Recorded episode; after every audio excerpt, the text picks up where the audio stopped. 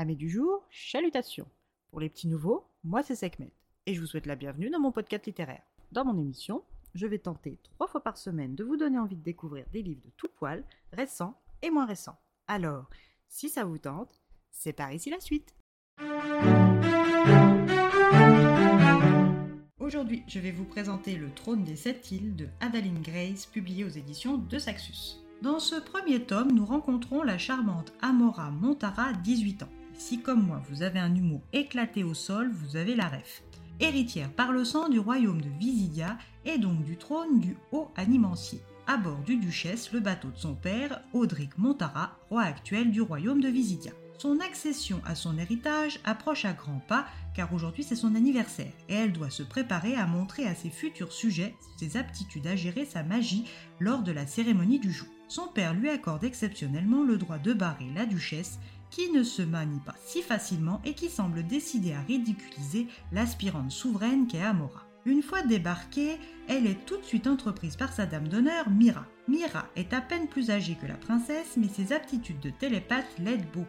Amora doit se préparer pour la cérémonie et se parer de ses plus beaux atouts.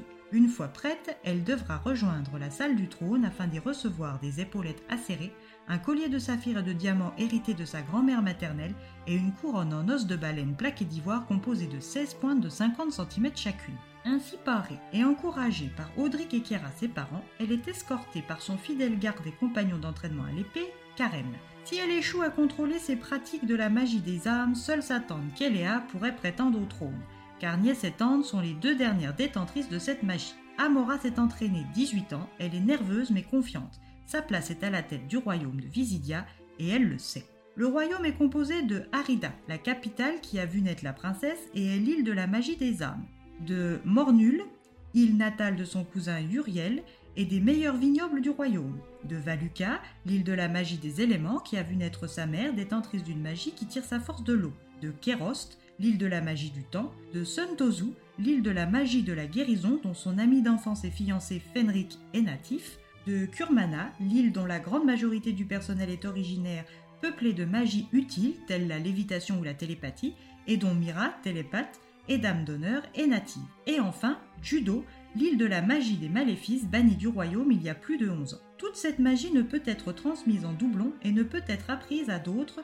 qu'à ses héritiers sous peine de briser un pacte ancien qui maintient le royaume à l'abri de la colère destructrice et vengeresse du monstre. Juste avant que ne commence la cérémonie, Amora apprend qu'il y a un problème dans son futur royaume et décide d'aller de suite s'entretenir avec son père. Elle découvre que les Kers de l'île de Kerost sont en colère contre son père et menacent de se rebeller. Quelques minutes après, elle apprend que sa tante Kelea n'est plus une héritière potentielle, laissant l'entière responsabilité sur les épaules d'Amora. C'est donc pleine de nervosité et de responsabilité qu'elle s'installe pour la cérémonie. Le rituel commence sans encombre jusqu'à ce qu'elle se rende compte que le peuple qu'elle est censée gouverner et protéger ne la respecte pas mais la craint. Cette constatation la frustre à tel point qu'elle laisse sa magie la posséder entièrement, transformant la cérémonie en carnage sanglant. Seul son père arrive à la ramener à elle, mais la loi du royaume est claire. Toute personne qui échoue à dompter sa magie est emprisonnée, voire tuée.